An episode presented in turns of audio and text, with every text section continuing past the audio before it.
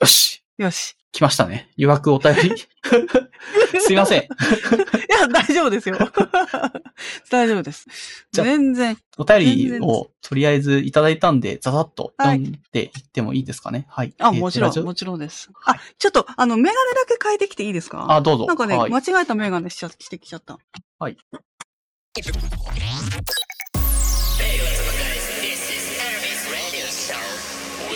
Invited from all over the world. Enjoy the journey.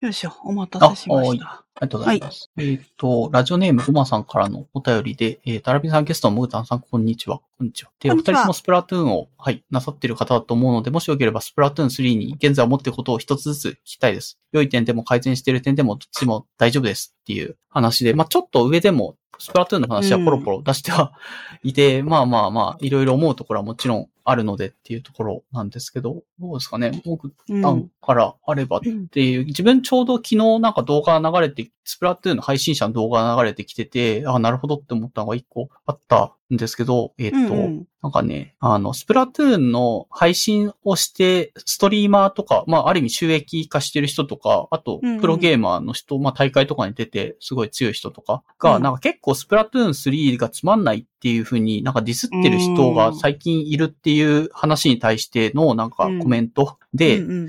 それってなんか矛盾してないかっていう、もうプロ、プロでやってるのに、なんうん。かスプラトゥーン3のなんか荒探ししてつまんないとかっていうのは全然、なんだ、そのゲーム自体盛り上げることにはもちろんならないし、なんか本人のなんか土台とししているというか、それを盛り上げるのがプロとしてのね、あの、なんというか、プロ意識みたいなものなので、うん対そう、まあ別に一般の人がさ、あのやってて、ただゲーム遊ぶ上で、まあもちろん自分とかモグタンみたいな別にスプラトゥーンと利害関係がない人が、あの思うところを願願るのは全然いいんだけども、うん。プロが願るのは意味がわかんないっていうのは、それはそうだなと思思いました。うん、確かに、うん。うん。プロで、まあ、任天堂からお金をもらってるわけじゃないけど、プロとしてね、その、うん、スプラトゥーンをプレイして、それでお金をね、どこかからいただいそうそうて、いるじゃない。YouTube からでも。そういただいて YouTube からもいるんだったらそれを願るような、なんだろうな、あの、配信とかする意味が全然わかんないっていうような、なんかちょっとお怒りなうん。配信をしてて、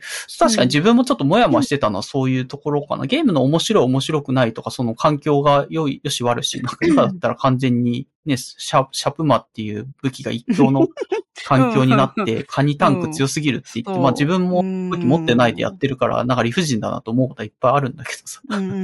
それは個人の感想として持つのと、なんか、あの、まあ、やっぱ好きなゲームだから、それを配信してる人の動画見るんですけど、それに対して若干その苦言を呈したりとか、なんか、しょうもなとかって言ってるのを見ると、やっぱりちょっと、なんか、見てる側としてもな、なえるって気持ちはあるから、うんわざわざね、その二次、そういうプロのゲーマーの人とかからなんかなえさせられるのはちょっとよくわかんないっていうのはその通りかなって気がしました。うん、確かに、確かにそうかもしれない。今ある環境の中で、プロだったら、なんだよ、なんだろう、何が楽しめるかっていう、んこう、楽しみ方をね、見出すような配。信だと、楽しいなとは思いますけどね。うん、うん。そうそう。あんまり、あまりにも酷評をね、つけると、やっぱり、うん離れていくリリスナーも、そうそうそうそうプラ。自体を離れていくね、うん。プレイヤーも出てくるだろうし、うん。うん、そこら辺はね、うん、あんまりそう、そう。うん、ていう思っててもね、配信にはの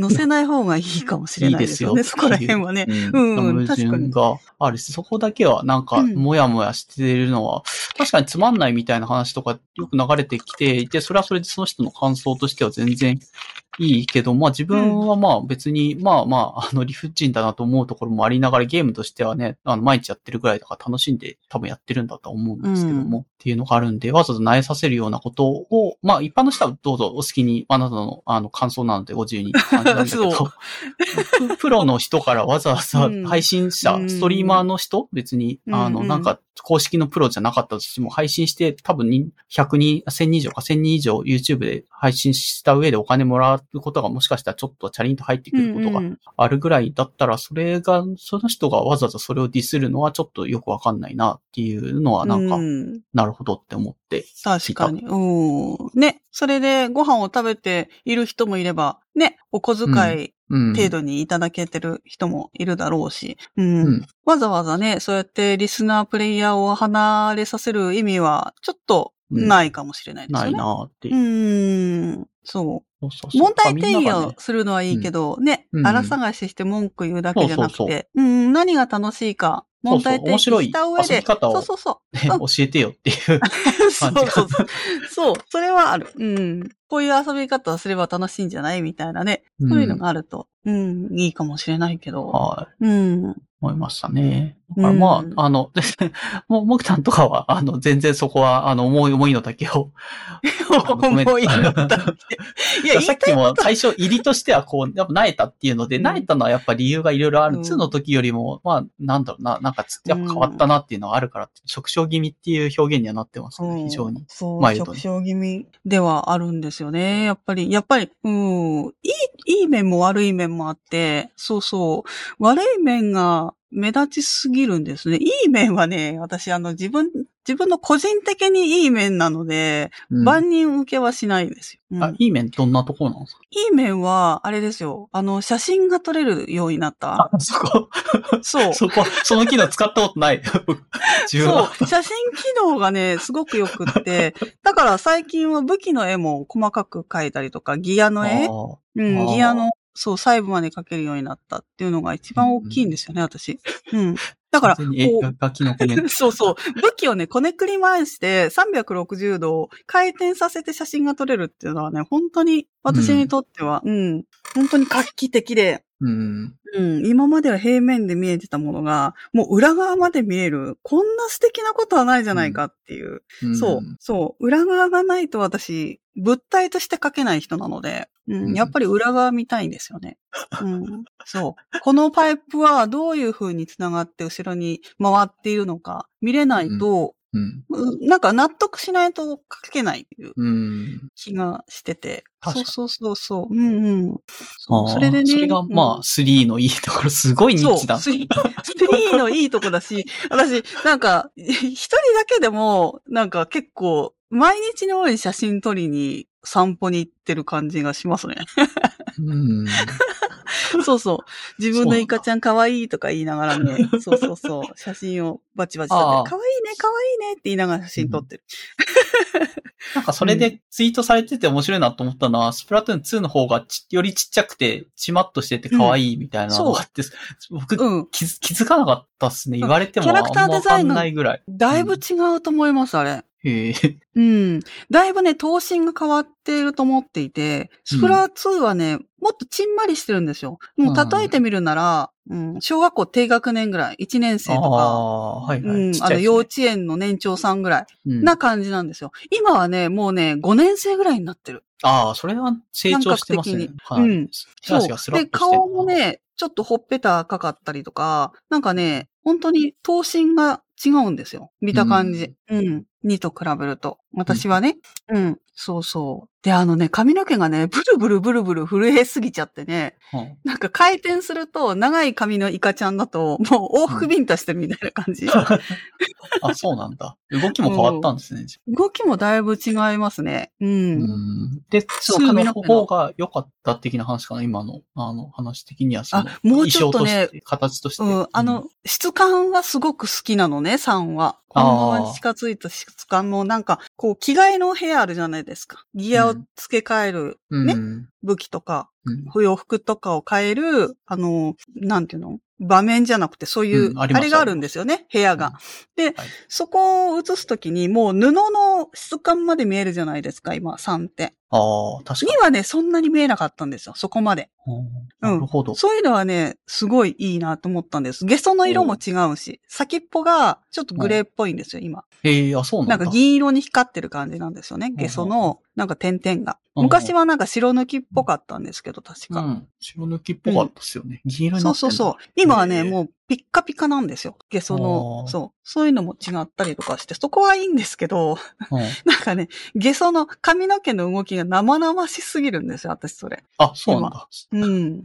よく、なんかパッツンってあるじゃないですか。パッツンの髪の毛。うん。ありますね。うん、2の時にもあった髪の毛ね。うんあれもすごい、もうくるっと回ると、もうビヨンってもう本当にね、うん。すごい動き方しますよ。うん。へえ。そうそう。そう、それ気になっていた。うん、キャラクターの話だけでそんなにある。スプラトゥーン3のゲーム、がっつりやってる人もわかんないぐらいの話だな、この話。いや、でも、闘神のことは大、方針は確かに。に一回流れてきたことはある気はするけど、そうそうずっと言ってんのモグタンぐらいの気がするけど。な慣れちゃうから、そこはやってる。あ、そっか。慣れちゃうのか。うん、ついやってないし、もう今。あ、そっか。なんかね、うん。そう、懐かしいんですよね、2が。あでも写真が撮れるから3がいいやっていう。ニッチだな。うん、そう。ね。うん。はいあとあ逆になんかうん職種になったところの話はどうした、まあ、ごまさんも多分そういうところも含めて聞きたいんじゃないかなって気はするんですけど。いや、でも、なん、なんて言うんだろう。こう、うん、いい点としては、あれですよね。腕前が下がらなくなったから、うんストレスフリーストレスフリーにはなりましたよね、うんちょっとは。あるんですけど、うん、なんて言うんだろう。うん、あれ、時間さえかけて、ね、うん。やっていけば、こう、上がっていくじゃないですか。はいはい。うん。だから、なん、うーん、なんて言うんだろうな。まあ、でも、下がらなくなったおかげで、こう、コストがかかって、ポイントっていうのをね、新しく、こう、ポイントを差し出すと、そう、チャレンジ、マッチとか、オオープンで。でも、どっちでもこう、うん、ポイントっていうのを、うんさ、まずはコストとして払って、あ、はいはいでもオープンは払わないのか。オーで、なんかプンね、は払うんオじゃない？ですか。オープンマ最後ですよね。あ、最後か。そうですね。うん。はい。そうそうそうそう。で、そういうコストがかかってくるから、なんて言うんだろうな。2の時にあったリグマみたいに気楽にできなくなったっていうのはああ、るそっか。んですよね。リグマは、そういうコストに何も関係ない、ただ友達と遊ぶためだけのエンジョイゲーム。うん。うんうん。確かに確かに。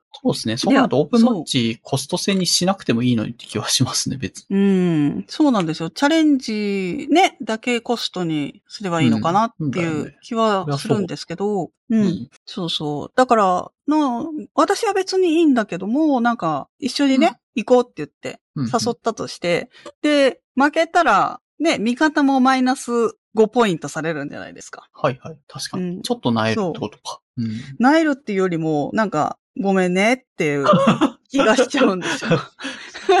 か？ゼゼロだったら別に、上前関係ないよね。母で終わるからいいんだけど。まあ、うんそうそうリーグマッチはリーグパワーがあったっていうのも良かったような気がするけどな。あ、そうそう、パワーのね、計測ができたから、それも本当に搭載してほしいし、リグマを搭載してほしいですね。うん。確かにまた。うんま。た。パワーを、うん。開発のスケジュールには入ってるみたいなので、まあ来シーズンとか、ささ来シーズンとかにもしかしたらありそうではあるんですけど、まあちょっとリーグマッチが多分待ち遠しいのはわかる気がします。うん。ですね。うんうん。友達とね、ネタ感覚でこう、ね、一緒にワイワイ、うんそう、同じ武器で統一していこうぜって言って、ね、気楽にこう、い、いけもしないし、うん、計測したくてガチでやりたい人もいるだろうしね、そういう、うん、そういう、そうかなんか選択の幅がね、うん。現状はちょっと全部がリリース、全部の機能がリリースされてるスプラトゥーン3は完成してるソフトじゃない、ないので、あの、ちょっとまだ足りないなとか、2やってた人からすると、あれなくなっちゃったんだっていう状態で遊ばされてるのが、まあ、ちょっとなって感じなんですよね。そういうあ多分そうですね。うん。2を知ってるからこそ物足りなくなっているっていうのがあるのかもしれないですよね。うん。うん。ああと今の X マッチが飽和状態になっちゃってるのがね、ちょっと気そうですね。になんか誰でも X マッチやってるなって気がします。うん。そう、そう。それでほら、ね、無理やり X マッチできるからって、こうね、こうパワー、こう計測して、で、やっぱりほら、うん、2の時に X 行ってなくって、で、リグマではパワー計測してたけど、やっぱりうん。リグマで強い人と一緒に行けば、それなりにね、パワーも高く出てくるじゃないですか。やっぱりキャリーされたりとか、やっぱりその、マッチングにも多分よると思うんですよ。リグマのね、あの2の時の仕様で。はいはい。で、パワーがこのぐらいだなって思って、うんと、X が今回出るから、パワーね、計測できなかったじゃないですか。今までにうん X じゃなかった人。で、計測しようって言って、ね、あんまり振るわない計測パワーで、うんちょっとがっかりしてる人もたくさん出てきて。あ、そうなんだ。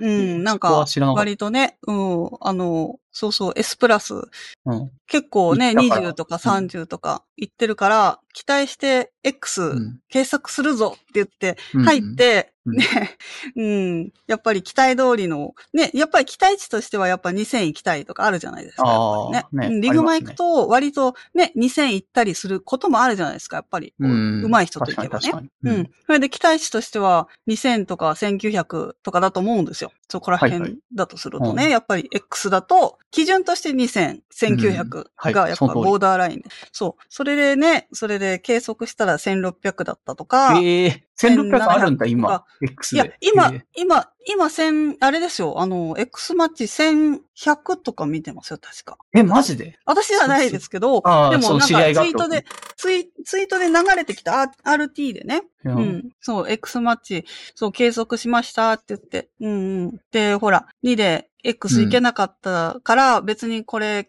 パワーこうなりましたけど、満足ですっていう。うんうん。すごい明るい人なのかな。ああ、そうか。それは随分、なんか、だから、飽飽和というか、し下の幅がすごい増えてる感じですね。多分マッチングしないと思うんですよね。1100の人と、まあ、なんですか、2000ぐらいの人たちって。いやー、でも、そうなると、多分、そんなプレイ人口も、ね、そんな、多分、いないとは思うんですよ。うんだから、X マッチで、マッチしないっていうことは多分ないと思ってて、例えば今私、千エリアだとうん結構削ってて、1970ぐらいなのかな、今。あ、でも、でまあ、まだ、うん。うん、そう。それ、それで入っても、王冠部屋に入れられたりするんです。え、あ、そうなんだ。うんだから、たとえ1100とか1200、1300とかでも、こう、パワー差があってもマッチングすると思うんですよ。そんな状態だと。うんへえ王冠っていうとね、2007とかに2600とか多分、そのぐらい、うん欧州のグループアロメでもそのぐらいだと思うんですよね。はいはい。うん、そう。だから、うん、結構辛い人たちはいると思うんですよね。うん、そこら辺は、なんか無理やり、無理やりそこまで、そう、うん、そうですね。なんてハードルを下げちゃったそがために、う、そう、わざわざ X 本来やらなくてもいい人たちを無理やりプレイできるようにしちゃってないですか、うん。にニンテンドーさんみたいな気持ちはあるそうです。そうですね。うん。だからそれをね、うん。なんか、うん、パワーは、うん、計測できて嬉しかったって言って、たん、ね、あの、喜んでくれる人だったらいいけど、それで、がっくり落ち込んで、もうやんないって、ね、なる人もいるだろうから、そう、うんそう、それは、ね、どうなんだろうっていうのはうん、ちょっとありますよね。うん。確かに。S プラになれば今 X がプレイできるっていうようなゲームシステムになってるけど、あの、ん2の時は S プラ10って言って、S プラにななれば OK じゃなくて、なったらちゃんとそれをある程度ゴリゴリ自分が、なんだろう、エースとなって上げていける人じゃないと次に行けないっていう仕様になってたから、まあまだうん。本当に強い人じゃないと X になれなかったんだけど、今はそうでもなくなっちゃってるってことですよね。うん。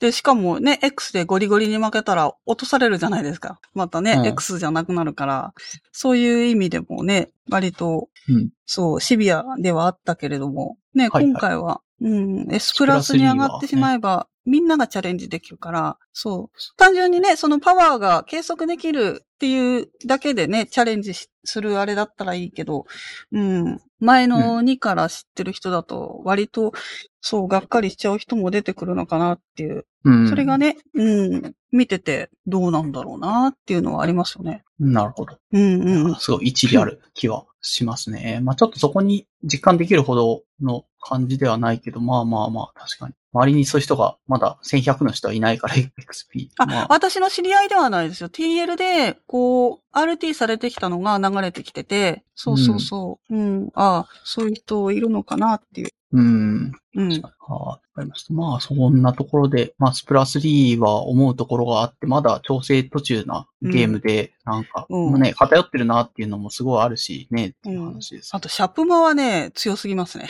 強すぎるよね。あれ、頭一個 抜けてるし、スペシャルも強いし、サブも強いから、何なんだ、あれはっていう感じ。うん。あんなん勝てないでしょ。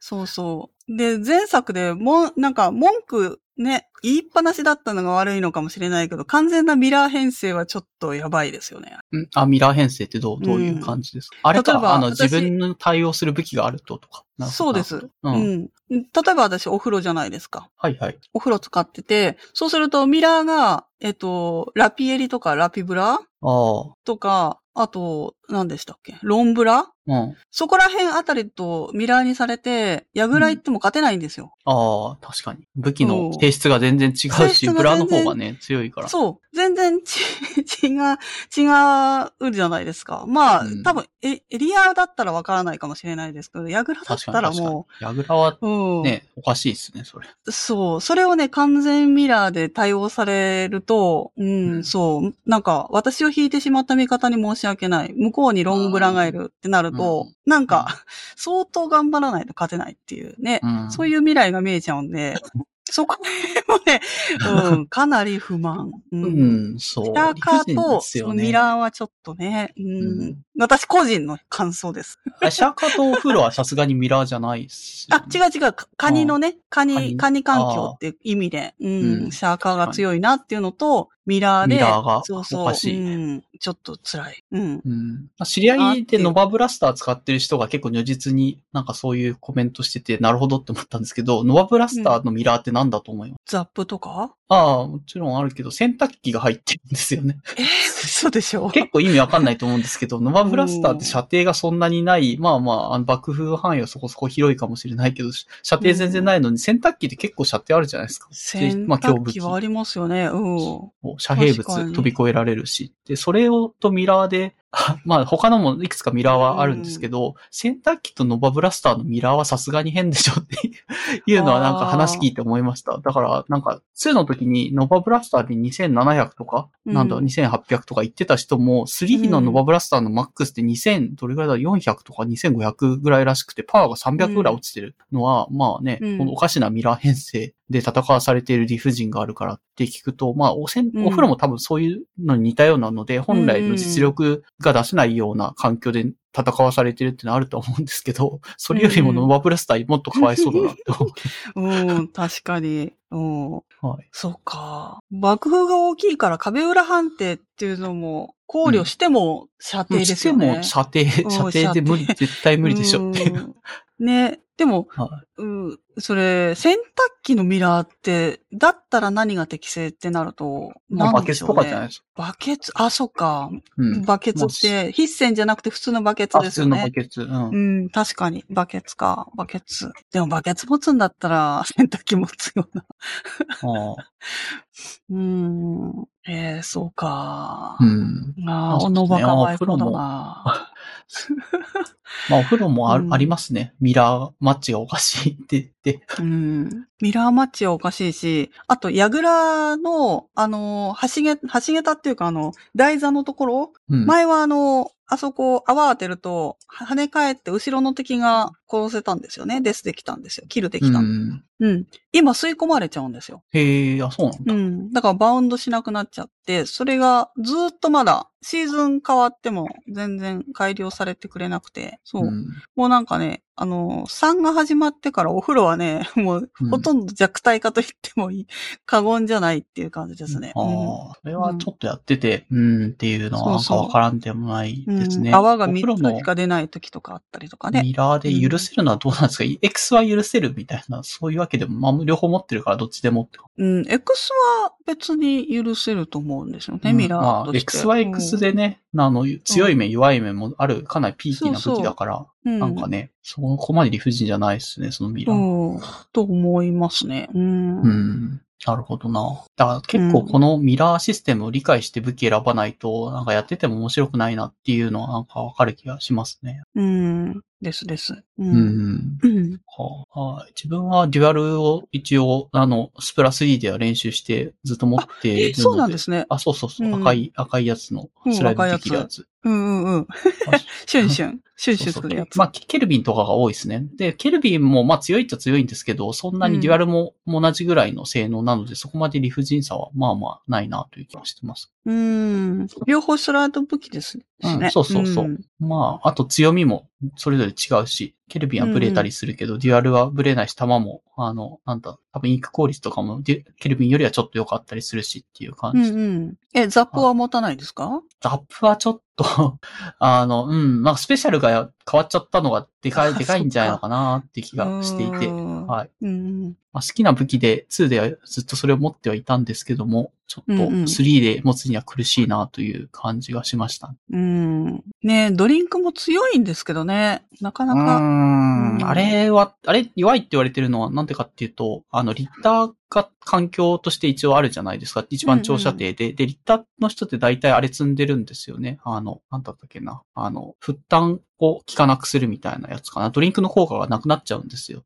リッターに抜かれると。そうなんだ。へそうそうそうえ。なるほどね。そういう、うんそういう裏話があるのか。なるほどあ、そうそうそう。だから環境の上で、どうしても、うんあの、ドリンクが刺さらない環境に今なっちゃってるので、まあ、ザップ持つ意味が、シャープマとザップもちろん単射程武器のミラーになってますし、うん。ねシャプマの裏で戦いたいかシャーカーの持つわいっていう感じですよね。ら。そうそうそう。うん。そうなんですよ。まあ、あのミラーの中で戦うんだったらもうシャーカーか、うんまあ、寿司はまあ、まだいい線いけるのかなと思う。寿司か、あと塗りたいのだったら、まあ、あの、ザップ持たずにあれですよ。若葉持ちます。若葉とか。ああ、そうね。もみじも強いですよね。もみじうんそうそうそうだって、ホップソナーにね、あのうんトーピードですもんね、あれね。そうそうそう。だからうんまあ、かなり。ザップに比べて、ね、ザップ持つぐらいなこっちの武器持った方が絶対いいよっていうのが見えてるところでなんかザップ持つのもあれなんで、ので 確かに、武器愛しかない。それって。そう。そう。うんだからモッタンがお風呂持ってんのも武器合いしかないみたいな、なかなか。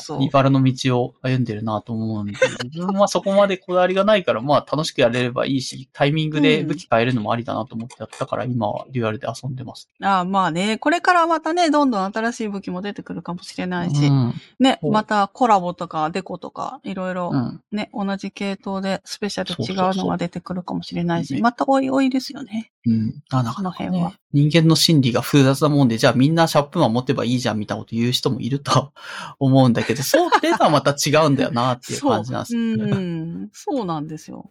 なんか強いからといって、別に持ちたいわけではないから。持ちたいわけじゃない。うん、そうそう。それですよ、それ。うん。うんはそい。まあ、スプラ3はそんなので、まあいろいろ思うところはめ、い一個と言わずいっぱいありましたっていう。う。うん話ですまあね、特筆するとこんな感じかなっていう感じですね。うんあと、パルコがね、未だにあれなんですよ。矛を入荷してくれないんですよ。ホコ、パルコ、矛うん、矛パルコ。なんか随分昔にあったような、あったことがある気がするけども、なんか確かに、最近はないい。一回私、あの、パルコ、矛を入荷してくれて、でもそれも、だいぶ初期で、私お金がなかったんですよ。矛って高いんですよ、割と。高いっすね、あれ。うん。。で、買えなくって、で、5個買えばいいやと思って、一生懸命お金を貯めて、パルコのとこ行ったら品替えしてたんです、5個。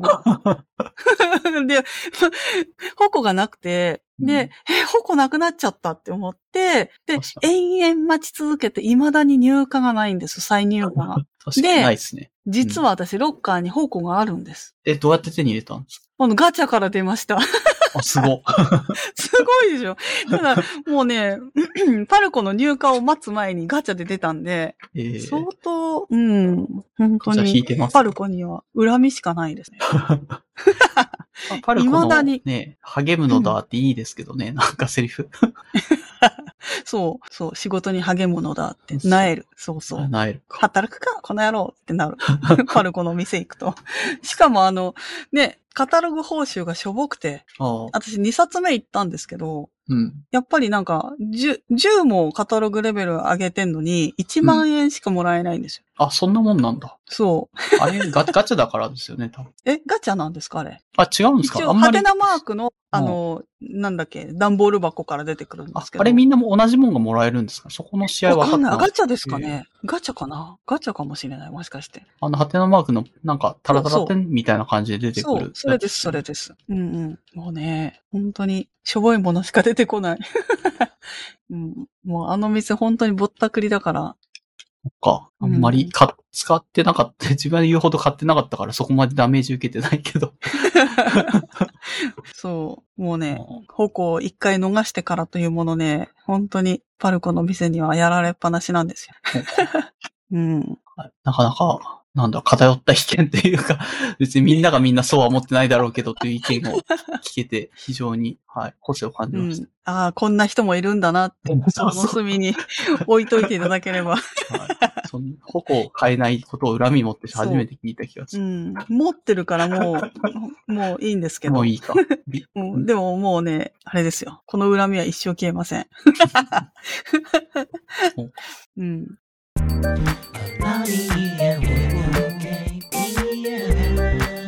しみが吠える別れのように繰り返す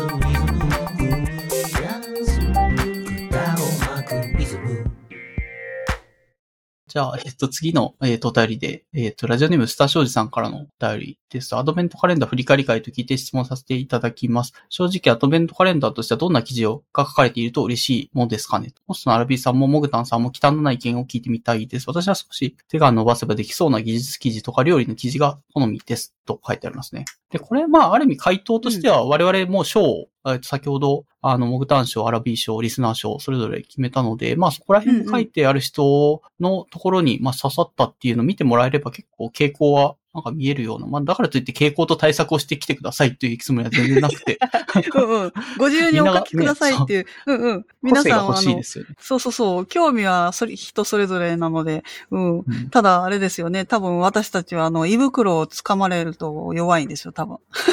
ああ、そうかな。まあ、でもね私ね掴んできた人の記事、ちゃんとすごい良かった、良い記事は多かった気がしますけどね、どれにしても。うん。あとね、なんか、なんか意外とね、アラさんのそのアドベントカレンダーの記事で少ないのが、あの、旅に関してのうん。記述、ない。確かに、うんあんまり。そう。で、まあ、あのね、今回みたいに行きたいところに行くっておしりさんとか、うん。あと、なんだっけ、あの、ボルダリング？あで、一応ちょこちょことはね、出かけてるんですけど、海外の話とか、うんそういうのがないなって思いました。ああ、ちょっと。それが見てみたいです。海外行った思い出の話とか、そういうブログみたいな記事があったら面白そうだなって思いました。なんか、他のカルチャーを垣間見れるような？うん。そうですね。前、海外で言うと、長直さんが2年前か3年前の時の記事で、えっ、と、学会で、どこだったかな、あの、アメリカ行った時、行かれた時の、なんか、あの、そこでレストラン行ったら、そこで火事になって、ひ散々な目にあったみたいな、そんな エピソード。まあ結構面白いですよね。海外ならではというか。うんうんまあ4年前か。2019年の時の、確か自由帳アドベントカレンダーの長直さんの記事がそんなやつだったんで、それ以来ぶりに海外行った記事は見せてないから、まあうん面白いかもしれないですね。そういううん。でも、あれですよね。あの、アラさんの FF さん自体がこう、忙しい方々だから、あんまりね、そうそう海外にも行ってられないというか、まあ、学会ぐらいで行く感じなんあ、ですかね。そうそうそう。冬のボストンっていうタイトルで、レストランで火事になって避難したみたいな感じのやつ。そんなことってあるっていう感じ。うん初初海外でそれだったらしくて、インパクトがすごい強いとしてうん思い出話で、やばいですねうん、書いてますね。うん海外怖いところだって思ってなければいいけど。うん。ううんえまあ確かに。うんまあうんまあちょうどコロナで徐々にね、あの、そういうのが緩和されて、多分今年もより加速していくんじゃないのかなって、今いい、良きにしろ悪きにしろね、なんていう、うんうんそこはそう方針転換はされてるので。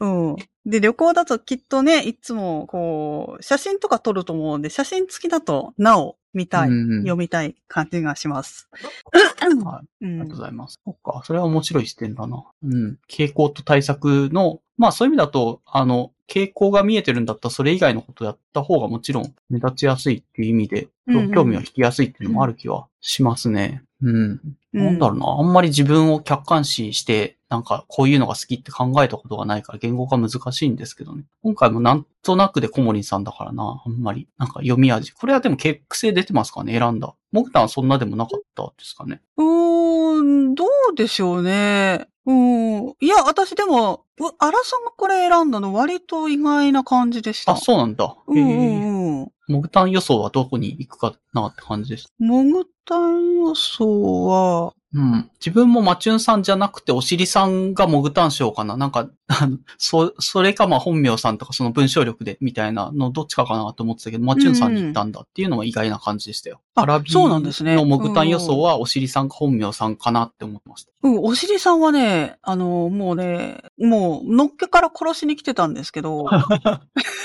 でも、でもなんかね、あの、心の金銭に触れたのはあの一言だったんですよね、マッチュンさんの。うん。だからこう、読んでって、こう上からやっぱり読んでいくじゃないですか。うんで、読んでって読んでって、ああ、おしりさん来たなっていう感じでずっと読んでって、うんで、それでマッチュンさんに来てドキュンだったんですよね、やっぱり。おーなるほどな。そうそう。とね、私的多分、あの、アラさんが選ぶだろうなって思ったのは、うんあの、限界飯か限界飯でなくね、やっぱり南さんですね。私これ選ぶかなって思いました。うん。うん、面白い。食べ物系でってことですか？うん。そうんう。で、こうなんていう面白いなさ。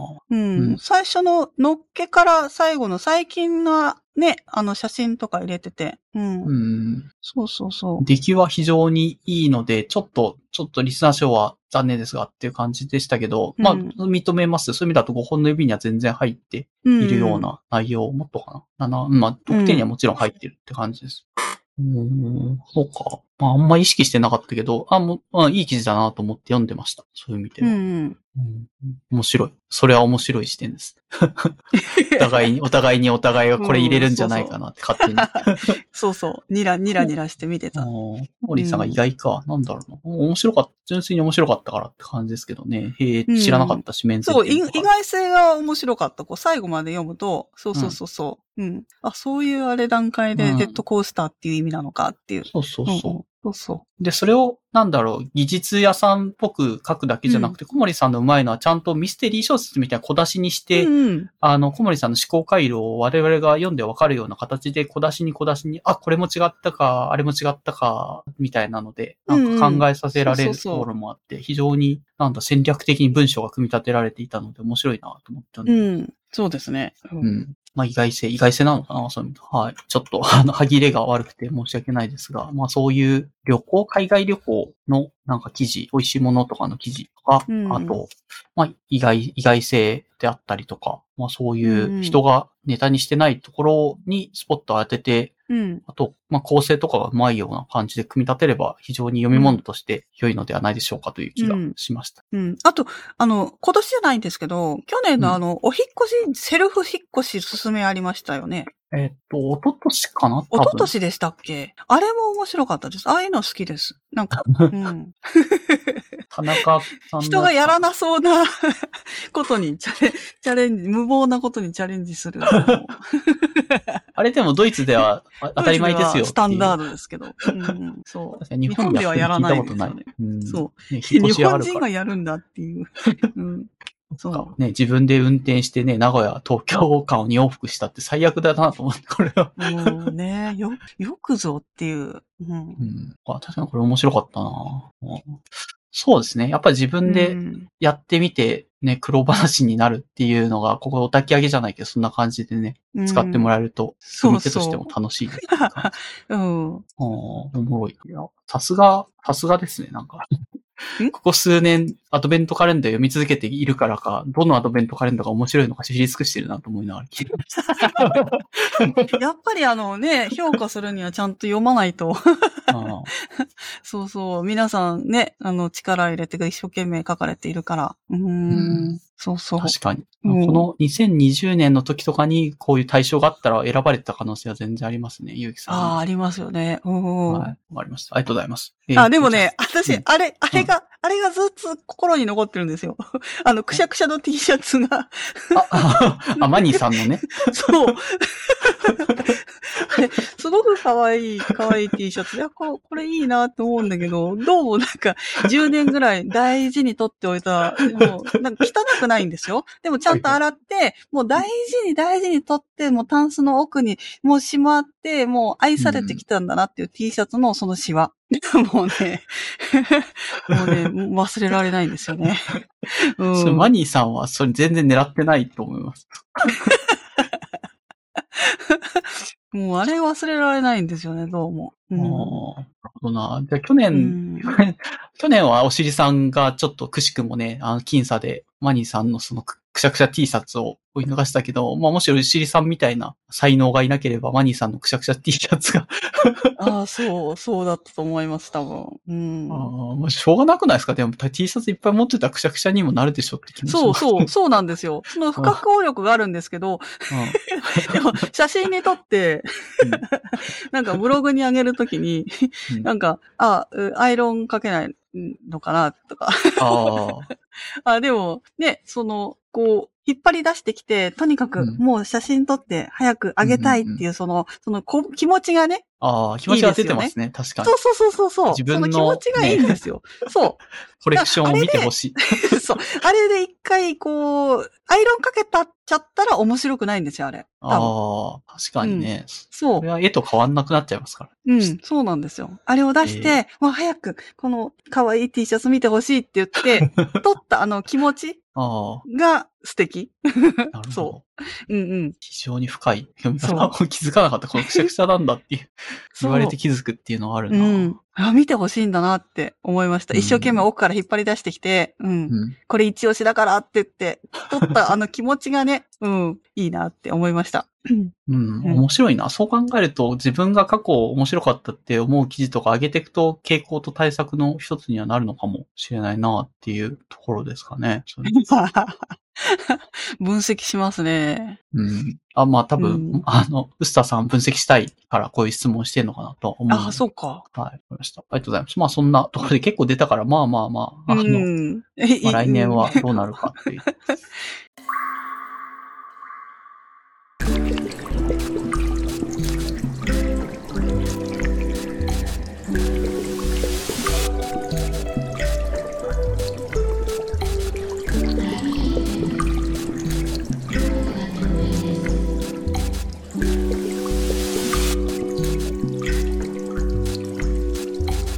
はい。じゃあ次、ラジオネームマニーさんからのお便りで、ツイッターでお好み焼きと白米の組み合わせが難しいという話題を出されていましたがあーしま、したね。うんうん。具材、焼き方などお好み焼きのこだわりがあれば教えてください。ちなみに私は焼きそばと一緒に食べることが多いですが、白米と一緒に食べるのもやぶさかではありません。完全に関西の、なんだろうな、食文化っていう感じですね、マニーさん。まあまあ、うん出身がそうなん。うん。関西の方なんですかね、やっぱり白米と。うん。白米と焼きそばはそうじゃないですかね。ちょっと関東ではその文化はなかった気がする。なるほど。焼きそば美味しいですよね、でもね。うん。うんでも白米とはやっ白ぱりね。米とはうん食べないかな。まあ、大阪住んでた時に確かに出されたことがあって、焼きそばうん。と白米、お好み焼きと白米あって、ちょっとびっくりはしましたね。おーってういう感んじ。。私、おでんと白米もうちょっと苦手な方ですね。あ、わかりますわかります。あれもちょっとですよね。う。うんん。おでんの中にちくわぶとか入ってる日には全然それでね、あの、白米ライクなそう。感じになるし。そうなんですよね。練り物ねうん。うんうん。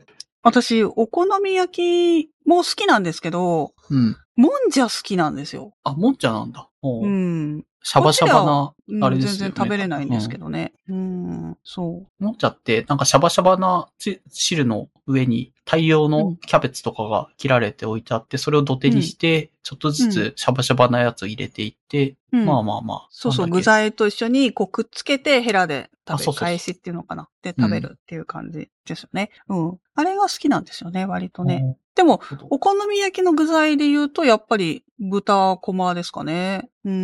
スタンダード。豚こま。うん。そうですね。あんまりこだわり自分ないけど、なんだろうな。あの、具材でキャベツは絶対多分入ると思うんですね。お好み焼きといえうんうんば入るとそう思ってて。そうそう。絶対。それの切り方かな、最近だと自分は包丁握るのはめんどくさいからスライサーでキャベツ切ってるんですけど、包丁で切るよりも結構薄く切れるんですよね、キャベツを。うんうん。千切りっぽくってことですよね。うんうん。そう千切りの、まあ、に人の手で、自分の手で少なくとも切るより薄く切れるキャベツで食べるとふわふわ感が出るので、ふわふわなキャベツで食べるのが好きかなっていう気がします。へえ、そんな裏技が。うん。あれ、おすすめっすね。手で切る必要もないし、ふわふわなやつと、あと蒸し焼きにするのがなんかポイントだなと思っていて、あの、うんうん焼いて上から押し付けるっていうことは多分お好み焼きしない方がいいのかなっていうのがあってふんわり。そうそう、ふんわり、裏返してもふんわり上から叩きつけずに、まあ、ふわふわなうんキャベツ、ふわふわなまま、あの、うんうん蒸し焼きにして食べると美味しいっていうのが、あの、お好み焼きの自分的なこだわりかなという気がしてました。ええ美味しそうです。う。うんはい。そんなとこかな？まあ、焼き方、豚こま、豚こま、豚バラ、うん豚こま？豚バラ？うん。ま。うん。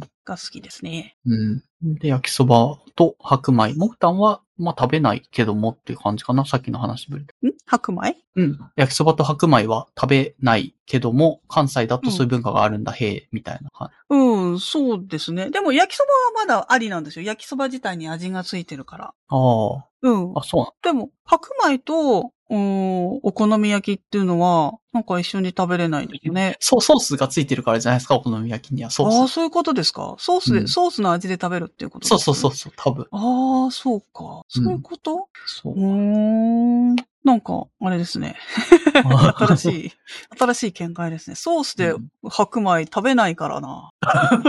味、味はついてる、味はついてる。そうか。そうか。だって焼きそばだって味ついてるけど、焼きそばもソース味だから、まあやってることは変わんないんじゃないかなと思うんですけえ、これって、お好み焼きと焼きそば？ど。ではなくて、お好み焼きと白米、焼きそばお好、み焼き、あ、焼きそばと白米なのうん、そうそうそう、焼きそばと白米かなえ？あ、違うのか。お好み焼きと焼きそばで食べることが多いって文脈。うん、そうそうそうそそうかそうか。う。うん、それはあるか。確かに。お好み焼き、焼きそばありですね。それはあり。わかる気がうん、全然それはあり。うん。うん。まあ、別どっちも二色炭水化物だけど。うん。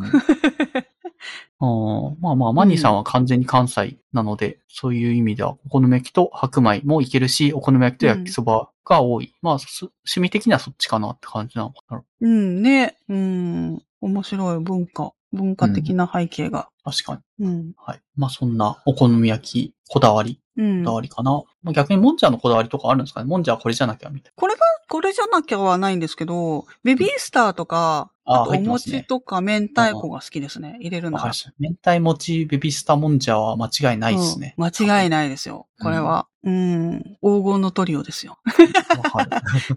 うん。めっちゃ美味しい。うん。なんか前職月島の近近くが職場だったから結構、月島ってもんじゃの聖聖地みたいなとこあるじゃないですか。そうそうそう。うんいろんなもんじゃ食べ歩いたことはあるけど、やっぱりそこのね、あのベビースター、もちチーズもんじゃは間違いないなっていうのが確信としてあります。そう。私もほら、八丁堀に勤めてたんでね。やっぱり食べに行くんだったら月島行ってうんっていう感じだったので。あうん。うんそうそうそう。うん。ね。あと飲み会でもんじゃってかなり安上がりなんですよね、あれ実は。ああ、そうですね。うん。確かにそうかもしれない。うんラランチで食べるにはまあ1000円ぐらいは超えてくるのでちょっと高いかなって気はするんだけども、うん複数人でもんじゃ食べてそこそこお腹いっぱいでビール飲んでもまあっていうのでコスパが、なんかもんじゃってコスパいいんだなって気がしました。なん昔。ああ、そうかもしれないですね。うん。うん気軽にね、こう人数集まって食べれば、うん、安上がりかそうそうそうもっていう感じですよね。うん。まあ月島の思い出ですね。うん。月島の思い出。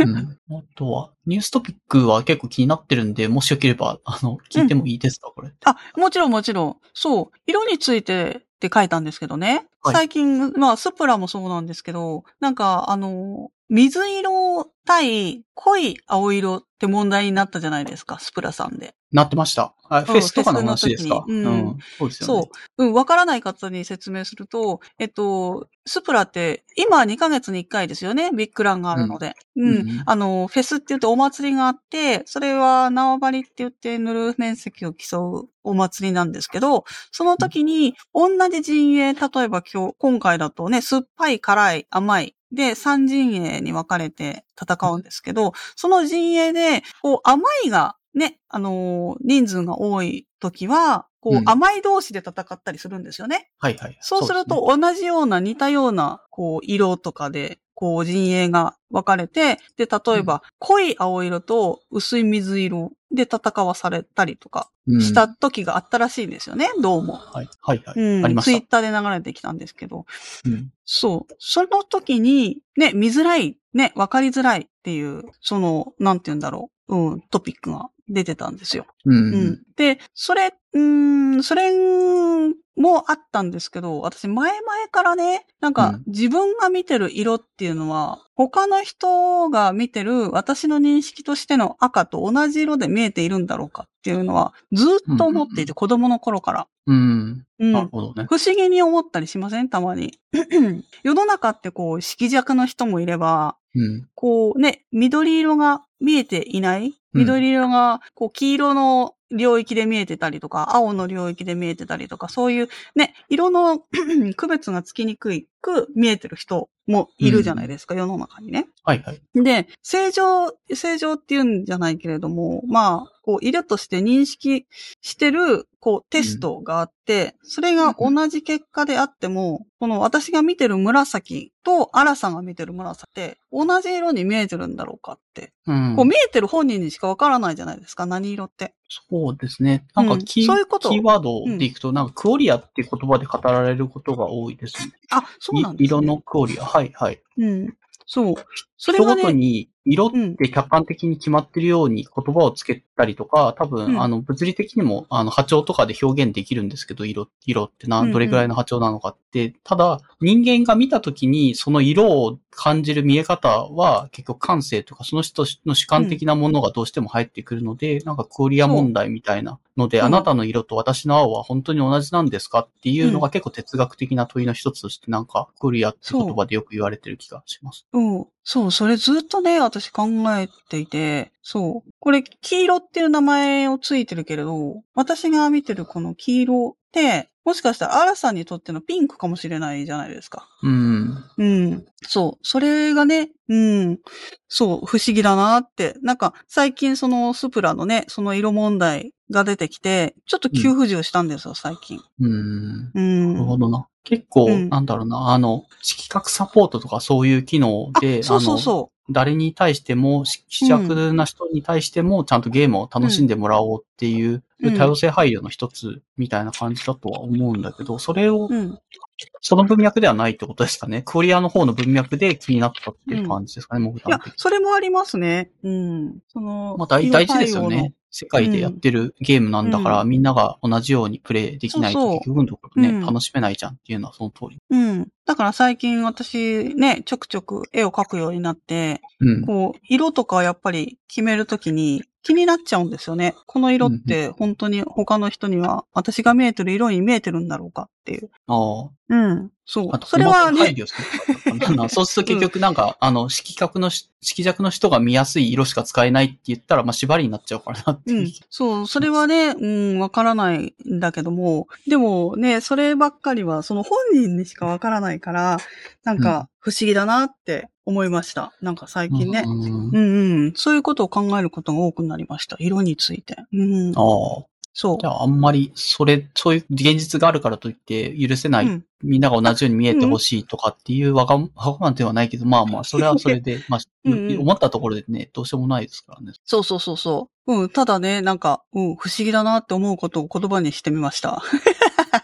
そう。うん。長年、そう、ずっと一人で考えていたことだったので、もしね、色について何か、うん、こうなんじゃないっていうのがあれば、そうう、んご意見いただけるとたの、うん、面白いかなって思います。うん。自そう。分は、むしろ、なんだろうな、クオリアっていう言葉の方を先に知っちゃったから、なんかあんまり、うん。あの、君の色とあなた、私の色は違うんですみたいな議論、結構哲学的な議論をふっかけられた時に、うんなんかかん、あんま考えもしなかったぐらい、うん若い時にそう言われたので、へーってむしろ外、外から学んだんだけど、モグタンは自分の内側からそういう疑問が湧いてはきて、うん言語化してみたのが今、みたいな感じってことです。そう。それなんで思ったかっていうと、小学校の時って、あの、絵の具、絵画の授業ってあるじゃないですか。それで絵の具セットとか買わされた時に、小学生の絵の具セットって、色数圧倒的に足りないですよね。そうですね。結構12色原色、なんか最低限の色があって混ぜて使いましょうみたいな感じなんですか。割と。うん、そうですね。うん。で、その時に、割と絵はその頃から描けた方なので、サクサク描いていたら、友達に、あの色はどうやって作るのって、よく聞かれたんですよ。おううん、例えば肌色とか、うん。あと木のね、緑、緑じゃないけど、黄緑みたいなのとか、あ、と、茶い、茶色じゃないけども、グレー混じりの茶色みたいな、ちょっと微妙な、うん、色作るのにはちょっと難しそうな色どうやって作るのって言われた時に、え、どうやって作るのって、わからないのかってなったんですよ。へえ、あ、わかんないっすよ。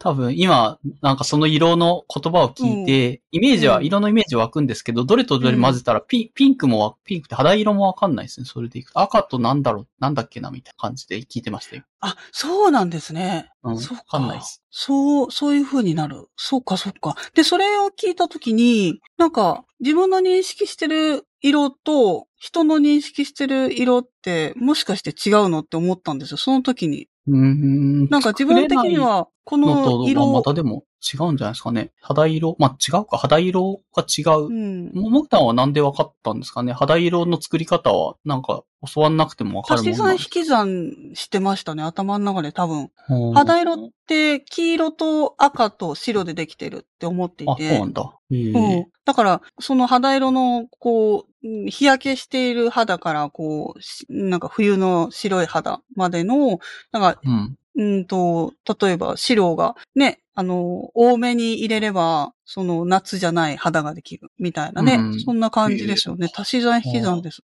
うん。で、ちょっとね、血色がいい子だったら、黄色よりも赤を多めに入れてあげるとか。うん。うん。で、そうそうそう。あんまり赤入れすぎちゃうと、今度は肌色にならないから、白を多めにつけといて、そこに黄色と赤をちょっとずつ足していくとか、そういうような感じで作って。うん。あうん。あ、なるほどな。なんか、せいぜいピンク、ピンクぐらいが限界だったから、赤赤と白でピンクかな、みたいな感じ。ああ、なるほど。あれ？で、そこにちょこっと黄色を。を足すと肌色になるっていう感じですねへ。ーうん。そう。そういう感じでね、作っていたのでね、なんか、うんそうそうそう。そう、そこから、え、色ってなんだろうって、そう思いましたね。うん。小さい時に。面白い。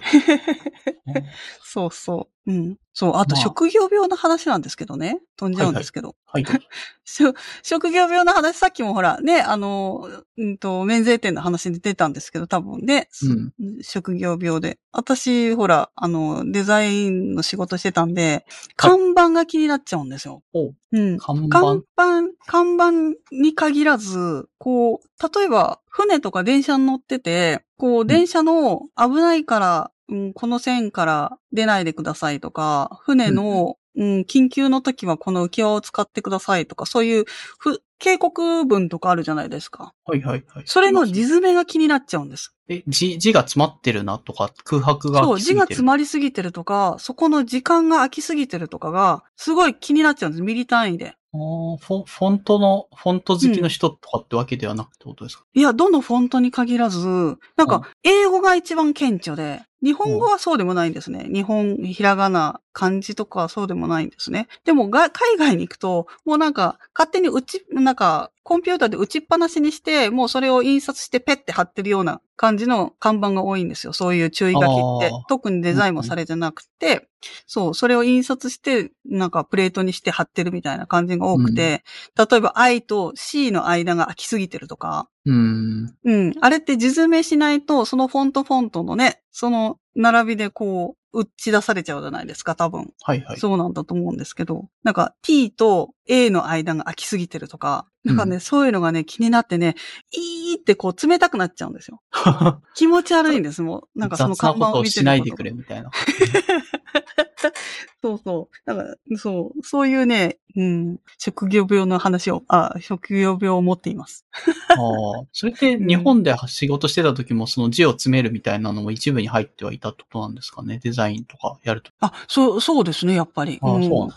うん、パッケージデザインとか、ね、やっぱりこう、いや、うん、コピーとかあるじゃないですか。ポップ作ってると。ううんんうん輝く肌とか、ね、発色のいい、なんか、ルージュがどうのとか、そういうや,、やつはちゃんと字詰めして、こうう、見栄えよく、やっぱり体裁整えるんで、ううん、ん。そうそう。そういうのが異常に気になりますね。で、それを同業の友達とかに言ったら、あわかるって言って、ええやっぱりね、うん、気持ち悪いって言ってますよね、やっぱり。うん、気になる。うんそれって、日本とドイツ、日本語が気にならないのはな、なんでですか？ね日本語も気になりそうですけどね、それだけ。ああ、でも多分、ちゃんと字詰め考えて、ちゃんと詰めてるんじゃないですかね。多あ分。、職職人の手が実は入ってるみたいなうん。そうそうそう。そ、そういうところにもデザイナーに、こう、外注して、やってちゃんと字詰めて、そうそう、やってるのかなっていう感じですよね。海外だともう、もうなんか、そういうことにお金をかけないっていう感じがします。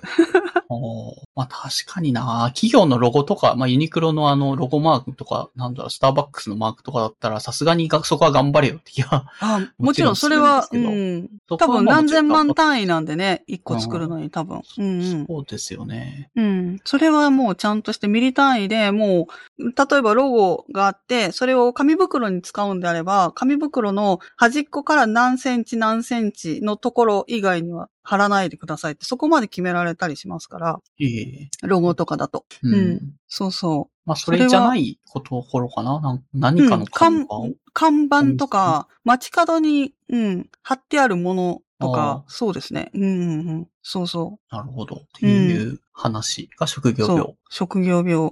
でも、アラさんも多分ある職業職業病。うーん、あんのかな？うーん、あんまり考えたことがなかったな。これ職業病だなってことです。そんなこだわりがない気がするんだけど。多分ね、そのうち気がつきますよ。あ、これ 俺、職業病かも。あの、あの時、モグタンが言ってたやつだって思うかもしれないですよ。ちょっと意識して考えてみます。そうそう。うん。ありがとうございます。何へ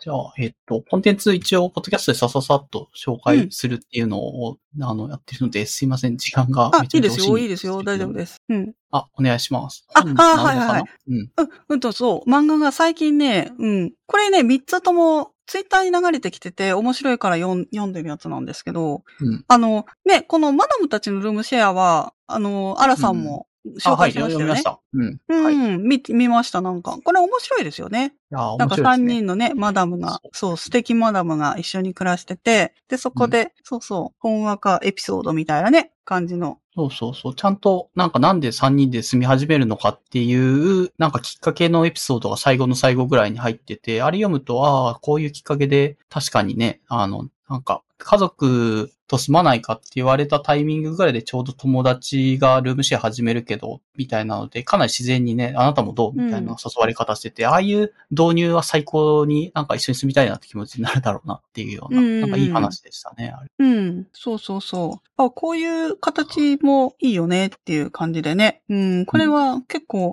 憧れ的な、そう、最終形態ですよね、割とね。うん。理想ですよね。それぞれ、うんそれぞれが、まあ、ある程度なかなか難しいですけどね。うん。うん、そうそう。そう、あと絵もね、好きなんですよね。うんああ、う、さささかなそんな書き込んでい。ない気はした。そう、ううんん、うん、ああいう、そう、ああいう絵が好き、割と。うん。うん。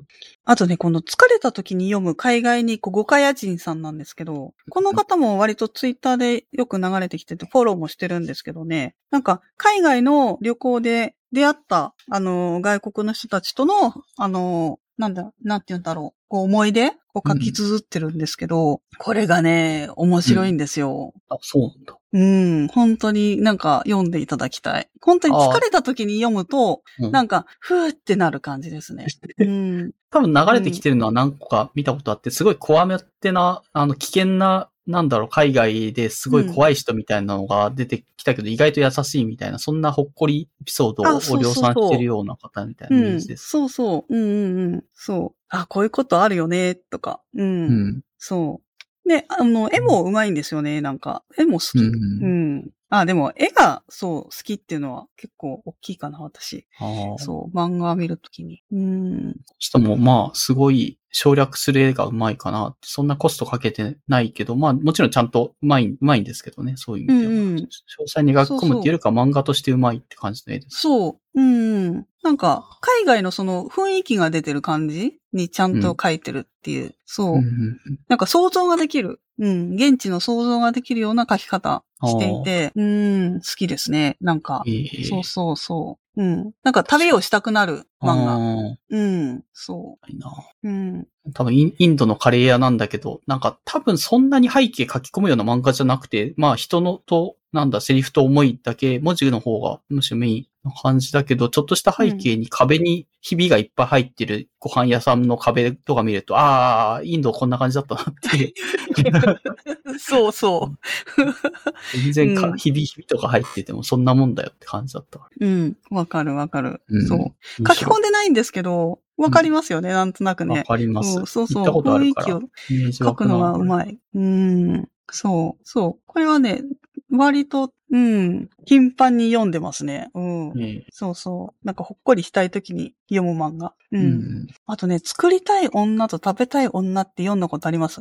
このあ湯崎坂尾美さん。ない、ないですね。ないので。うんこれね、面白いですね。最近読み始めたんですけどね。うん。最近のあの、な、なんていうの、ジェンダーによる、うん。あの、話題にも引っかかってくるんですけど、うん。なんか、うーん、私そんなに読み進めてないんですね。前回言ったように私そんなに漫画は、うん、一気に買わないので。買わないそうそうそう。だから最後までは読んでないんですけど、まあ、うんそう、ある作り、ね、あの、お料理が好きな女の人と、うん。あとすごい大柄でね、昔からこう家で、実家で女をさ、なんか、女はなんか量を減らされて、なんかそんなに食べさせてもらえなくって、で、本当は食べたいのにっていう抑圧されて家を出てきた、オーラが大柄なね、そう、女の人がいて。そう。で、その二人が同じアパートに住んでいて、こう、うん。作りたい女の人は、そううん食べてもらって、すごい自分を見出せているみたいな感じなんですよね。うん。うんで、食べてる彼女も、やっとなんか、食べさせて、なん、なんて言うんだろう。気持ちよくこうん。う、うん、食べることを許してくれてる人、うんだから作ってくれてる人がいて、で、うんそうそう、いい関係だなっていう。うん。確かに。そう。あ、なんか、めっちゃ食べてくれる人がいるのに、のに作りたいっていうのはわかる気はしますね。自分も結構料理はするんですけど、うんまあ一気にそんなに食べれないし、いろんなの作ったところもやっぱ限界はあるんですけど、うんなんかめっちゃ食べてくれる人がいるならなんか作ってみたいな、これもあれも作ってみたいなって気持ちは結構わかる気がするな。うん。あとあの、もうなんか美味しそうに、ああいう風にバクバク食べてくれる人って私が好きで、やっぱり。うん。うん。で、しかもなんか綺麗に、ね、お皿を綺麗に食べてくれて、うん。で、ああいう風に美味しそうにバクバク食べてくれるっていう、うんあれをね、なんか、その、作りたい女の人が見て、なんか、うっとりするのが本当にわかるのね。わかるわかる。うん。これやってほしいっすよね。めっちゃ食べてほしいよ。1キロぐらい、1キロ以上ぐらいもうゴリゴリ食べて、なんかやってくれたら気持ちがいいから、ここはうん。まあでもそんなにバカ食いはしなくてもいいんだけど、お皿をきれいにカラッと、なんかご飯粒がベタベタ残ってるんじゃなくって、ちゃんとこう、ね、うんちゃんと食べてくれて、きれいに食べて、美味しそうに食べてくれるっていうのは、やっぱり理想？うんうん。そう。そうそうそうそわかります。う。うん。あ、作る側の、作る、まあ料理作ったことある人はなんか大量に作って、でも食べられないって経験は人によって多分ああるとは思うので、これぐらい、うんフードファイターの動画とか好きで見てるんだけど、ああいうのもなんか自分がめっちゃ作ったやつをすごい勢いで食べてくれたらちょっとなんかスッキリしていいなって気持ちはああ、あります確かね。に。フードファイターの、うん、確かにそ、ね、動画楽しいですよね。うん、うん。でもじゃないけど、食べれないからなっていう、うん8キロとか無理だからなって思いながら見てます。うん確かに。ね。しかもね、一人じゃ、こう作りたくても、ね、作ったとしてどうするっていう余らせても仕方がないし、うんね自分で食べても3日も続けてね、同じものを食べるそうなんでのも嫌だし。すよね。ね。そうう。んうんうんわかります。そうそう。だから、この二人はすごいいい関係であるなっていううんのと、あとね、なんかその、後々での気づきがあったりとかして、ええ。うん、この後二人どうなるのかなっていう、そこら辺もうん気になるところなんですけどね。うん、ええネタバレになるので言わないですけど。ジェンダーっぽい描写は最初のとところで、まあ男の人が出てきてなんかお嫁さんに作ってほしいなみたいなこと言ってるところ以外は、あとはなんか美味しそうに作って美味しそうなものを作って美味しそうに食べてるみたいな描写が多いように見えますけどね、ざっと今うん読んで。うんとね、一巻のね、後ろの方で、ちょ、ちょろっと出てくるんですよあ、ね。出てくるんだ、また。うんそうそうそうそう。うん、ちょっとした、あれがあって、うん、そ これでも絶対うん1キロぐらいこの人食べてるよ。この絵、絵見ると。う。1キロは食べてますよ。うん。ちゃんとだって、何か、そう、定食屋で唐揚げ定食を食べてきた後に、そうそうそう、あの、カレー彼1キロぐらい。女も、そう、なんか、うん食べてますからね、その後に、なんかタラに。はうん。そこまで、うん、食べてくれとは言わないですけどね。普通の量を、うん、美味しそうにバクバク、綺麗に食べてくれるのは、すごく見ていて気持ちがいい。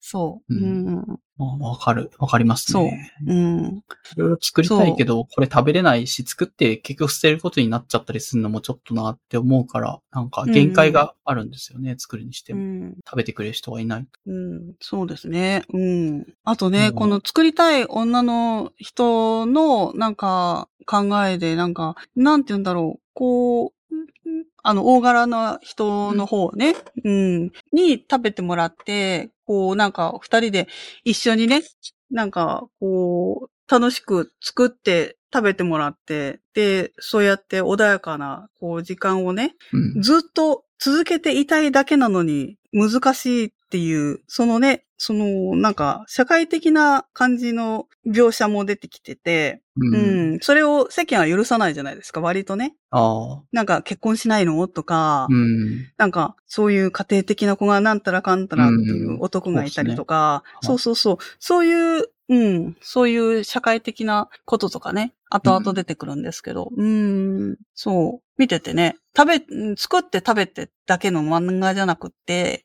うん。そう、面白いなって思います。うん、そうですね。なんか社会的役割で料理をしてもらうと嬉しいみたいな、そういううんうん需要に応えるじゃなくて、純粋に美味しいものを食べて嬉しい人にやっぱつ作って食べてほしいっていう感じですよね、このそう、そう作ですね。るのが好きな人って。うん。うん、まあそうですそれ。はそうかなって気はしますよね。だから多分、このね、作りたい女性の方も、女男関係ないと思うんですよ。うん、そうそう。うんち。ゃんと気持ちよく食べてくれればいいんだけども、なんかその別にね、女男というなんかよくわからんフィルターで ご飯作ってくれみたいなこと言われると、まあそれはなえるだろうな、うん嫌だなっていう気はしますね。そうそう。だから自分の作りたい欲をちゃんと消化してくれて、自分のこともちゃんと気遣ってくれて、そう。なんか人間として見てくれているう関ん。係、うん、確かに。がいいなって思いました。うんううん。ん。いいですね。そうそうこの漫画いいな、確かうん。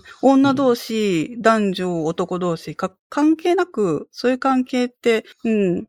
一緒にいて楽しくて過ごしやすくて、ね、うんそういう恋愛とかこに。うん。う、こう取っ払ったところでね、一緒にいてもいいはずの二人、うんまあ三人、四人いたとして、はい。その許されない社会とか、この、なん、なんて言うんですけどね。うん。メンツ、なん、なんていうのかな。ああ、しなんだ社会的、そうた対面？なんだろうね。うん。ジェンジェンダー？でそうもこの二人が最終的にマダムたちのルームシェアみたいな感じで繋がってったら、まあそれはそれでうん、それはそれでね、うん、う、うんんそうそうそう、落ちどころですよね。幸せですよね。うん。でもそこまでのね、あの、年齢ではない。な。うん。そこまで。まだ若い二人なのでね。そうそうそうそう。30年、40年あるからな、そこまで。うん。ただ生きやすさを求めちゃいけないのかなっていう感じのうん。ことを考えさせられる漫画ではありますね。うん。うん。そうそういい関係性だとは思いますけどね。なうんん。友達。いい友達だな。そうそう。あ、そうだ。世間の体裁とかね。あ、体裁か。そうそう。体裁とか考えなきゃいけないね。うん。っていうのがね。そうそうそうそう。なるほど。という感じでおすすめです。ありがとうございます。はい。じゃあ、それが漫画本の、えっ、と、おすすめ紹介で3冊疲れた時に読む海外、えっ、と、旅日記かな？えうんうん。そうですとね。、マダムたちのルームシェアと、作りたい女と食べたい女の3冊をおすすめしてうんもらいました。おすすめです。はい。はい。で、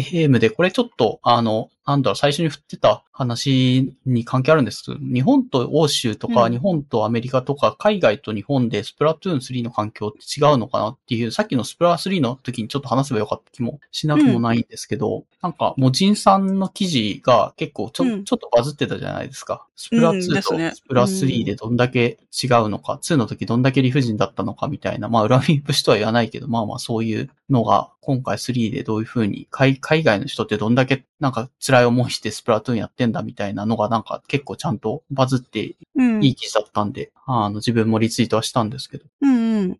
うん。もう、スプラ3になって、そんなに日が経ってないですよね。うん。その割には、もう、欧州のグループアロメ、欧州北米、もう過疎です。あ、もう過疎なんだ。はい。飽今きちゃっ、たチャレンジとか、X とか潜るじゃないですか。うん。割ともうプラベ状態ですね。もうなんか前のリグマに近いものがあります。なるほどな。うん。なんかマッチはするんですね。あの、うん前みたいに解散にはならないんですよ。そんなには。うんうん。うん。でも、メンツが変わらないというか、あんまり、うん、この人よく当たるっていう人がよく来ます。うん。えやっぱり。うんうん。ーで、あの、キーバーとか、あの、うん、欧州チャンピオンとかは、もう、あの、グループヤコに行っています。それって回線は、ラグとかは大丈夫？あ、もう彼らには関係ないですね。あーそううん、関係ないところで戦ってます。だ 多分、もうラグ以前の問題で、もう過疎なので、もう欧州。あ、もうしょうがないと。まあちょっとぐらい。しょうがないですね。もうなんか、マッチングしないよりは、うんマッチングを選ぶでしょうね、多分。なるほど。うん、と思いました。ああ、じゃあ、もうガチでやってる人はもう海外サバ、アロメは見捨てて、もう日本サバでやるぞという意気込みでやってる。うんと思います。うん。うちのチーさんさえヤコを選びました。あ、そうなんだ。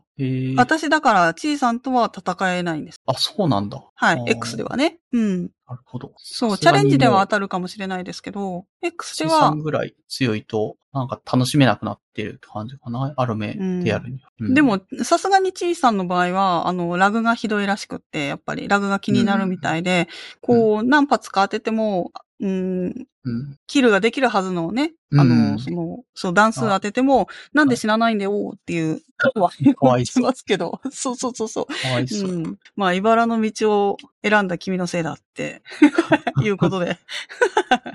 そう。そうだよな。まあ一応配慮でリージョンを分けたっていうところまでは評価したいんですけど、結局ね、ヨーロッパに刺さるコンテンツになってなかったって感じなのかな。うんもともと人も少ないしって、日本ユーザーが多い、多すぎるっていうのはまあその通りなんですうん、と思うんですよね。うん、そう。でも多分、うん、そう、モジンさんも多分書いてたと思うんですけどね。うん、日本みたいにこう、情報が少ないんですよ。戦略的なね。やっぱり。うん。だから、平気で、こう、沼ジャンはボンボンしてくるし、ああ。もう、そっかうんあんまりスペシャルは合わせない。ないかもしれないですね。うん。スペシャル合わせないし、どんどん特攻して前で死んでいく。だからもう、ちゃんと戦えなくても、戦えないんですよ。味方が解けていくので、ととにかく。うん。ううんうん。だから自分が相当頑張らないと勝てない環境ではありまうんうんなんかあんまり、それは、ある程度はできるかもしれない。パワー差が、まあ、200も300もあればそういうことで勝たせることはできるかもしれないですけど、拮抗すればするほど、自分のできる役割ってよ、所詮4分の1でしかない。4人、4人のチームが そううん。うん。そうなんですよね。うんうん1対1でほぼ勝てないですからね。同じぐらいのレートの人たち。ですね。だから味方、味方がね、どういう風に振り分けられるかっていう感じではありますよね。うん。強い味方引いたらって、まあ、なんかよく言いますけど、強い味方引けば勝てるよみたいな、弱い人聞いたらもう勝てないよみたいな、いう、それが楽しいのかって言われても、自分のせいじゃないから。うん。そうそうそうそう。それはそうなんですよね。だかはら、海外だと、こう戦略を、うんこうやったら勝てるって気づけた人だけが上に、うんキーバーみたいな、ああ。うん、人だけが上に行っている、そう、うん感じですね。うん。だから自分で見つけられないと 何もできないっていう。それでもうつまんない、やめた、勝てないってなって、で、どんどん加速っていく現実があるのかもしれないですね。うん。と思います。なるほど。そう。うん。うん、まあ難しいっすね。任天堂ってあんまりその、なんかソフトは出すんですけど、別にプロゲーマーとかを任天堂公式で作ったりしないじゃないですか。ヨーロッパの人を公式で任天堂がバックアップして、あの宣伝舞台としてやってくださいみたいなことも多分してないと思うんですよ。まあ本当に強い人はもしかしたら声かかってるかも、そのキーバさんとかかってるのかもしれない。うん、どうでしょう。プロとしてはやってないんじゃないんですかね。み、う。うんん。せいぜい YouTube でストリーマーとしてお金が入ってくるかもな、ぐらいの感じです。かもしれないですね。うん。うん。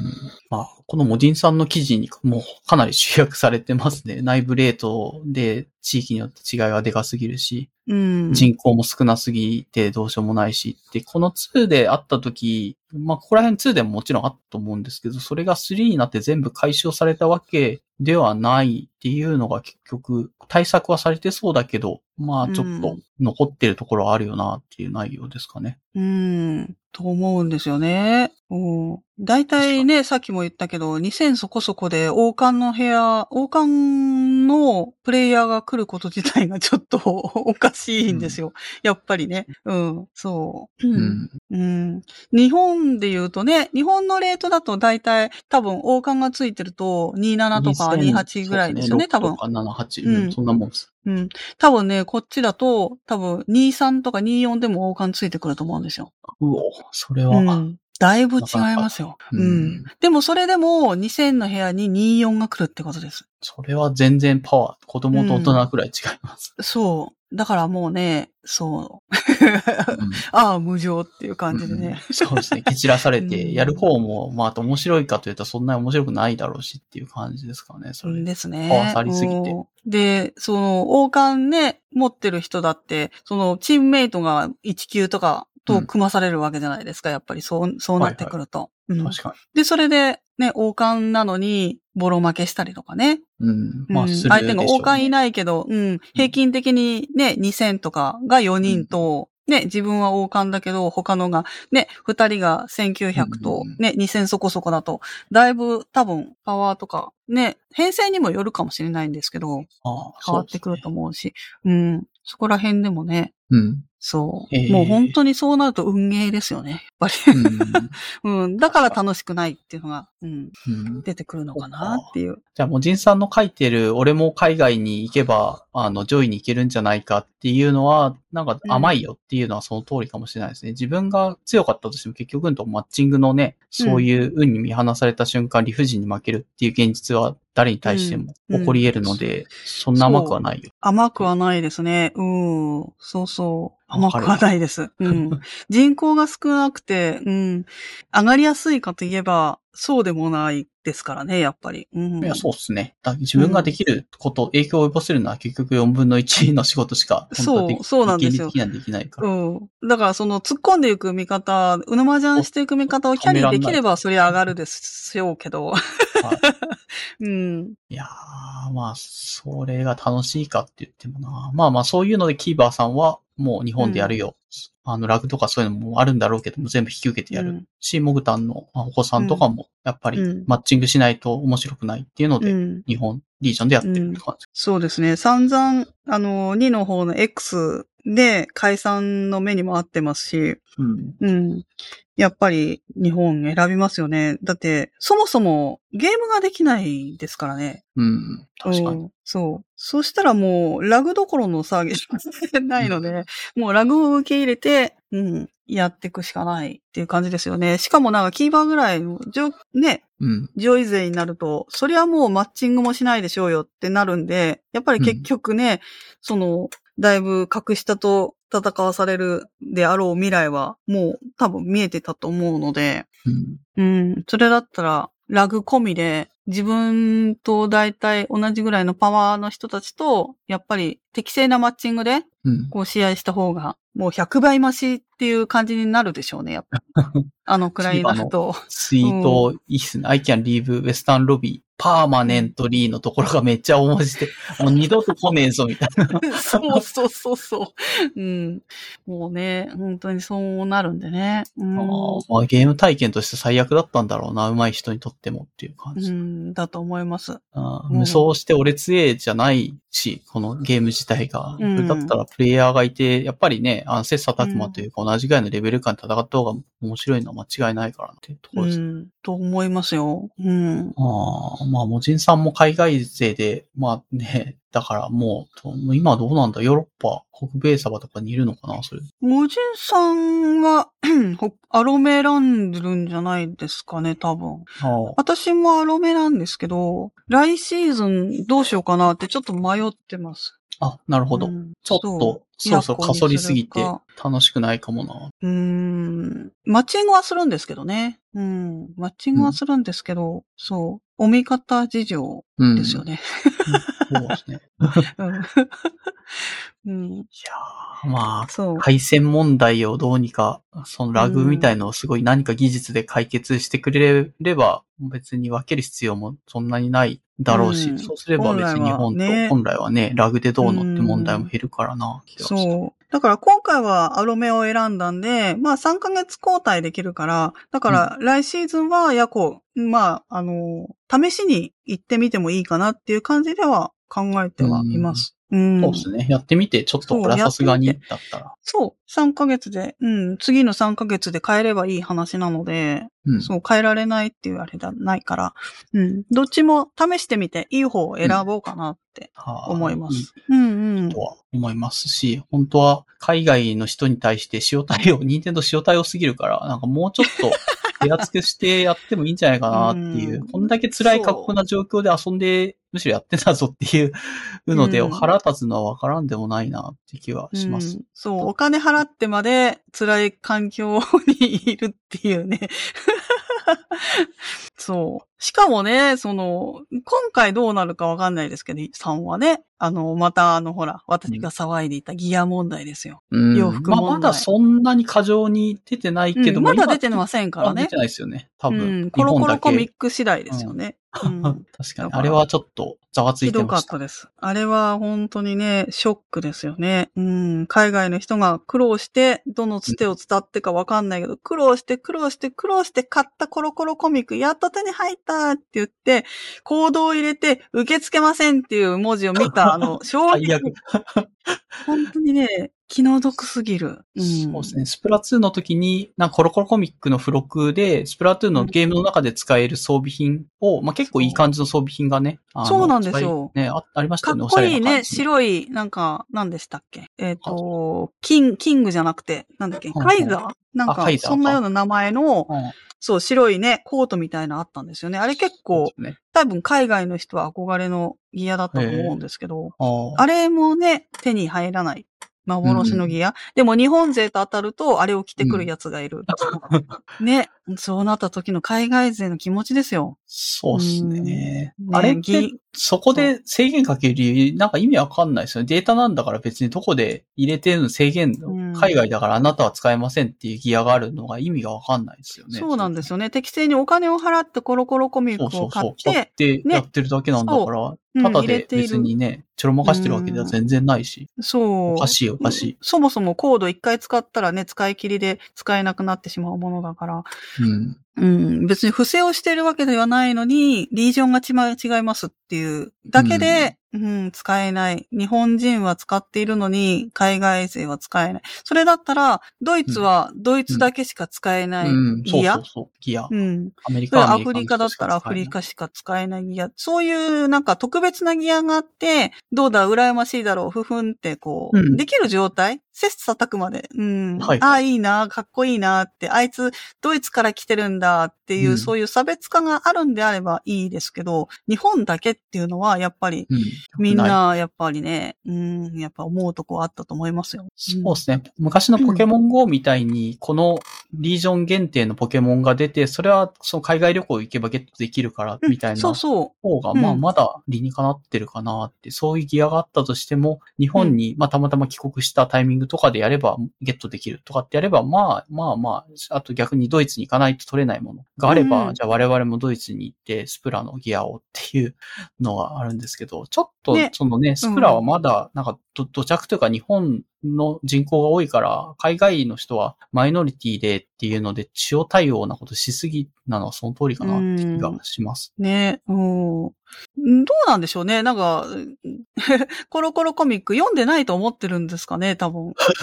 日本の漫画だから読むわけねえよってわかんねえよ、そんなギアなんか特典につけたってって思ってるのかもしれないですよね。うん、バリバリ読んでると思いますけどね、多分。好きな人はね。そうですね。うん全然発送、輸輸送もできなくはないからね、海外に物自体も。うんそうそう。ね、こういう、こう、インターナショナルな時代だから、どこからでね、こう、日本の友達がいれば、そこからね、お願いして買っといてもらってっていう、うん。あれもできるし、またはあれですよ、あの、デュッセルドルフのね、日本の本屋さんに注文しとけば買えるかもしれないですからね。ああ。うん。コロコロコミッックか、うん、あのーえー仕入れてくださいっていう感じで予約してうん、買え、うんうん買えたりとか多分すると思うんでね。ク。なるほど。うん。まあそんな感じで、2の時は明らかになんか、あの、まあ全部が全部ではもちろんないけども、うんうんうん結構そういうポイントポイントで、なんか使用対応されすぎてたっうん小さいことだったんですけどね。うん、でも、うん、ていう、なんだろう、まあ多分マイノリティだからっていう理由で、あの、マジョリティが実質暴力を振るってるような状況になっちゃってるんだろうなっていうのは話聞いてて思うので、3では改善してほしいなっていう、まあ願いを込めてこういうね、ブログというか悲鳴みたいなものをうん。おじんさんがしたためていただいて、一応ツイッター上ではそこそこリツイートもされて、スプラー会話の人が海外ってこんなにひどいことになってたんだって言って、ちょっと唖然としたっていう感じのうん反応が出てそうましたね。そう。だからね、VPN つないでわざわざ海外で X になるぞってうん来ても、うん、あんまりいいアイデアではないと思いますよっていう感じですね。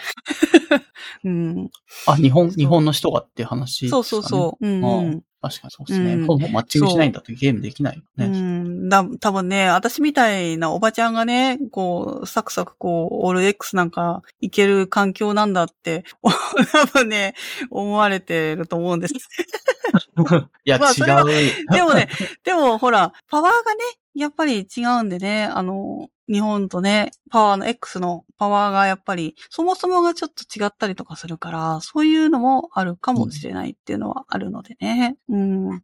一概にはね。そうそうそうん。まあ、うん自分も運要素が結構あるなと思ってはいって、まあ日本でやってるからそこまで、まあマッチングの強い人が来たら勝つしとかっていうのはそれぐらいかなと思ってたけど、それ以上の明らかにおかしな マッチングをされないとそんな勝率にならないでしょっていうおかしな勝率に多分おじんさんとかは多分なっていて、それう。に対して本当もじ憤んさんって。、そう、もじんさんはね、本当に、マッチングに関しては本当になんか、異常ですよ。あれは本当に異常だと思う。うん。もうだから最初はちょっとうんなんか腕前を上げれば解決するとかそういういうぐらいの問題かなって勘違いは自分もしていて本当申し訳ないという気持ちではあるんですけど、いろいろ事情を伺っていくと、これはもじんさんの問題ではなく任天堂の問題だな、世の、っていう感じが仕組み作り的におかしいなくなってないとうん。あんなことにはならないだろうなっていうのがなんか印象というか確信としてあありますね、今では。うん。だって一緒にリグマとかね、オープン行けば普通に勝てたりとかするのに、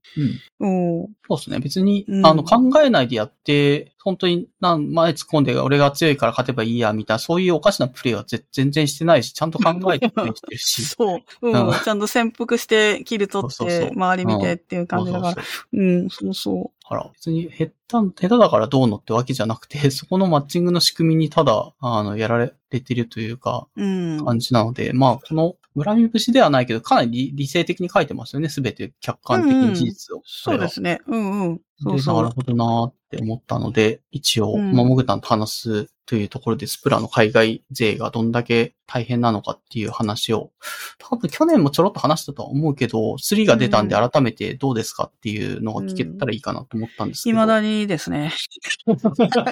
未だに過疎です。うん。最初は良かったなって思いましたけどね。ああ、人が戻ってきたってきましたんですけど、うんやっぱり過疎ですね、やっぱりね。うん。そうですね。まあ日本も、にまあ日本も最初はやっぱり人がいっぱい来てワイワイワイ、ワイワイって感じだったんですけど、2の時よりは少なくとも。うん。まあな、さっき言ってたように配信者が悪口言うような 感じのソフトになっちゃってるから、ちょっとな、あ、そうか。うん。そうですね。まあまあ、これ今後に期待ですね。やっぱり。そうそうそうう。ん。まあまだ完成してるソフトじゃないから、そうそうそうまあ温かい目でね、見て。追加コンテンツが来るし、絶う対。ん。うん。はい。まあギアのおかしなやつとかは少なくとも日本で買えるんだったら海外でも別に交換できるようにとかっていうのは、うん。まあ任天堂に直接送っといてもいいのかもなって気は。一応見てるみたいなんですね。任天堂のあの、サポート問い合わせみたいな返信くれるんで。お、そうなんですね。そうそうそう。自分もちょっと気になった。ドット絵描いた時に中に宣伝を入れちゃいけないかな。あの、商業的な利用は禁止がされてるけど、自分はポッドキャストのやつを入れてて、ポッドキャスト何もお金儲けは多分入れてないはずなので、そういうものに対しても宣伝はいけないんですか？みたいなことを確認で聞いたら、一応、なんだろうな、あの、イエス、ノーとも答えずに、商業利用はよく禁止していますだけの回答が何回か来たみたいなところなんで、まあ一応見てはいるんだ気がします。でも商業、商業利用だから別に商業じゃないからいいってことですよね、そしたあら。そうですね。うんただ、手放しに良いとも言ってくれてないんだなっていう。あ、グレーですね。限りなく。そう、グレーうんな回答でした。確かに。どっちとも取れる感じですね。うん。うん。そんな感じで、ちょっと、まあ日本だけで、まあ楽しくゲームをやって、まあ 楽しくもないっていう人もいるのかもしれないけども、海海外、ヨーロッパとか北米とかでやってる人は、それにさらにもう一個乗ってるんだぞっていうのは知っといた方が、あの、下手な、そういう人たちが苦しんでる、なんかツイートとか、そういう声が上げてるときに下手に、あの、それに対して、なんかコメントしない方が、それはそれで事実としてあるんだっていうのは知っといた方がいいかなって気がしました。うんそうですね。うんうん、もしそれでなんか意見があるんだったら、あれですよ。あの、海外環境で3ヶ月ぐらいやってくださいっていう感じです。うん。いや、うん、いや、やってほしいですね。帰って。ううんん、うん。この環境で、うん。あの、体験してほしい。そうそう同じこと言えますかっていうのは言いたくなるうんぐらいの状況でやってるってたまにことですもんこう、バグ感なんかわかんないですけど、2の時にね、割とほら、あのー海外部屋に毎日のように放り込まれてる人のつ、なんか人とかが出てきた時があったと思うんですけど、あんな環境です。毎日ですね。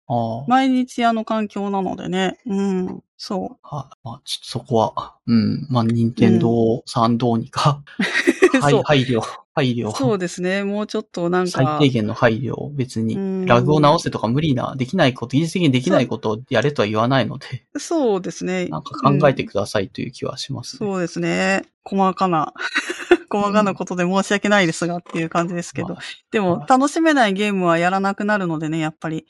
うん、考えないと顧客が減ります。ありますよ。そはい。あとまあ、貴重な声になったなと思って、このブログもすごいいい、いい内容だなと思って読んでました。はい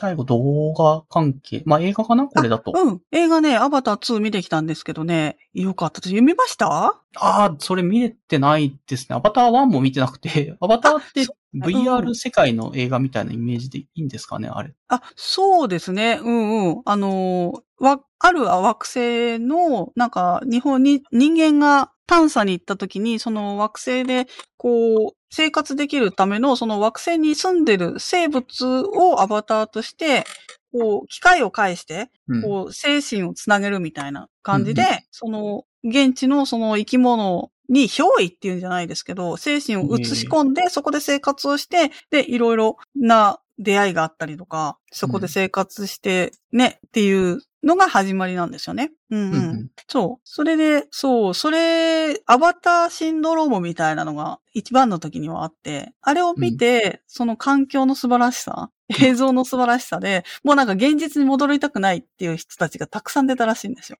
ええ そう。あの世界に住んでいたいって言って、そう。うんうん。そのぐらいなんか映像が素晴らしい感じの、うん。うん1の時も、うん、素晴らしかったんですけど、今度2になって、今度はね、あの、海の世界にも入るんですよね。うん。うん。で、それのまた映像も素晴らしくてね。うん、ええもし、アラさん、 one、two、one も見てなかったら one 合わせて、もうんご覧くださいませ。うんでねうんん。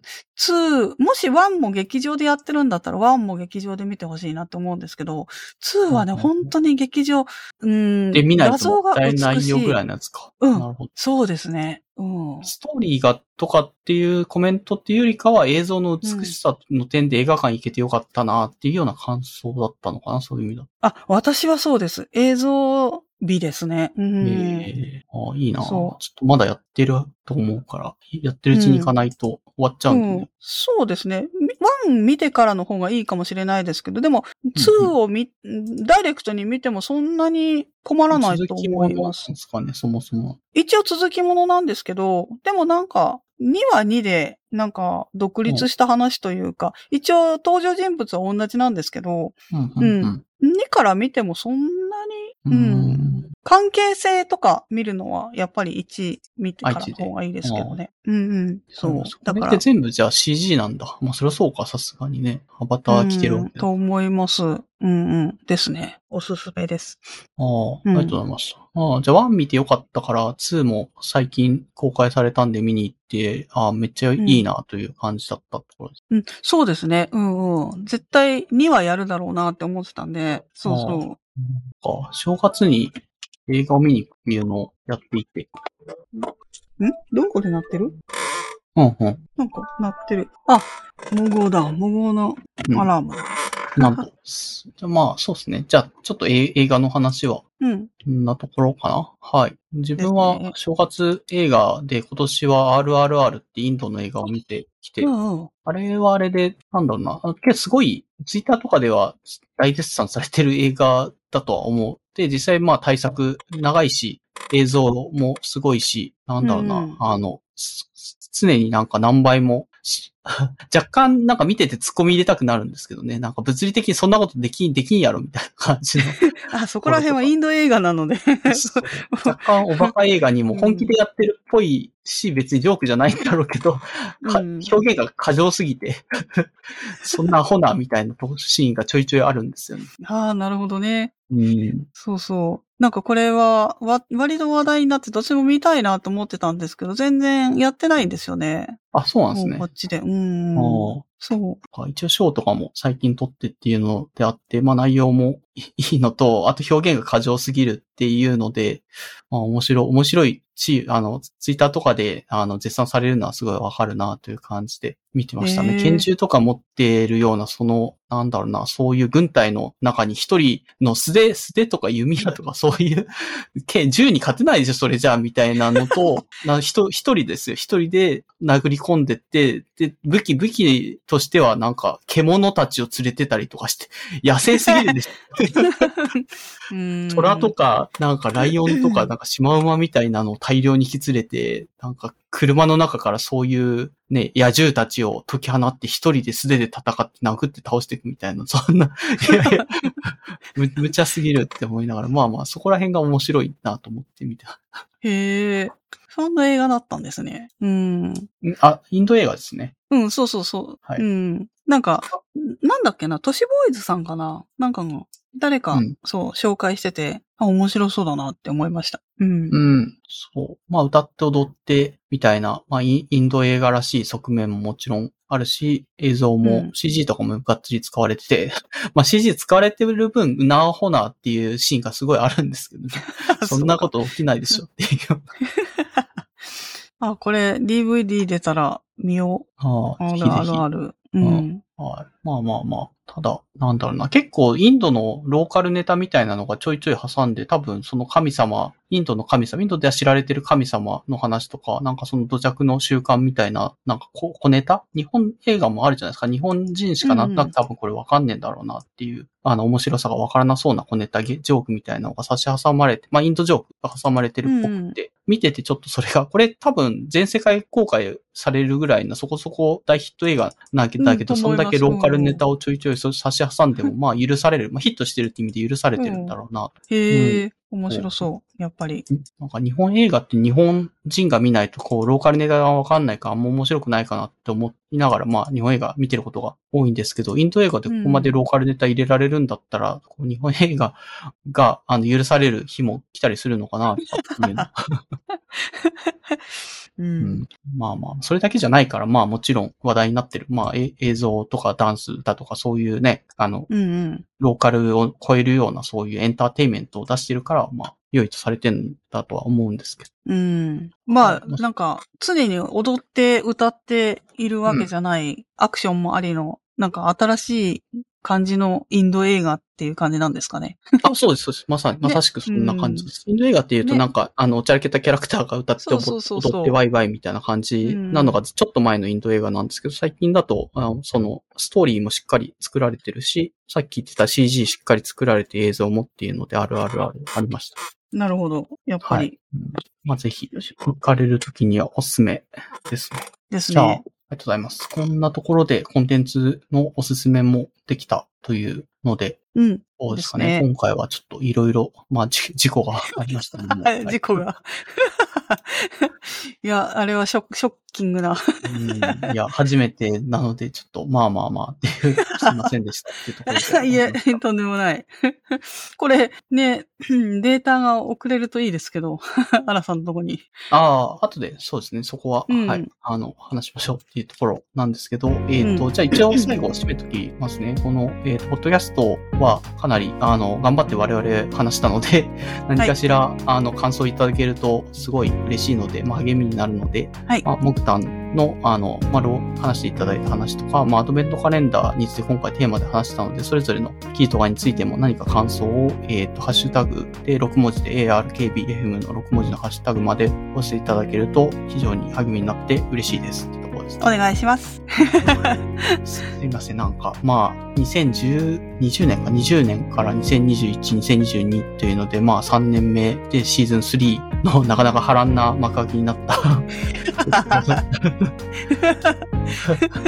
82回なんですけど、まあ、すごい、個人的にはいろいろ勉強にもなったので、はい、ちょっと次回に出していきたいなと思いました。はい。楽しみにしてます。はいはーい。すいません、ゲストのモグタンさん、どうもありがとうございましたあ。ありがとうございました。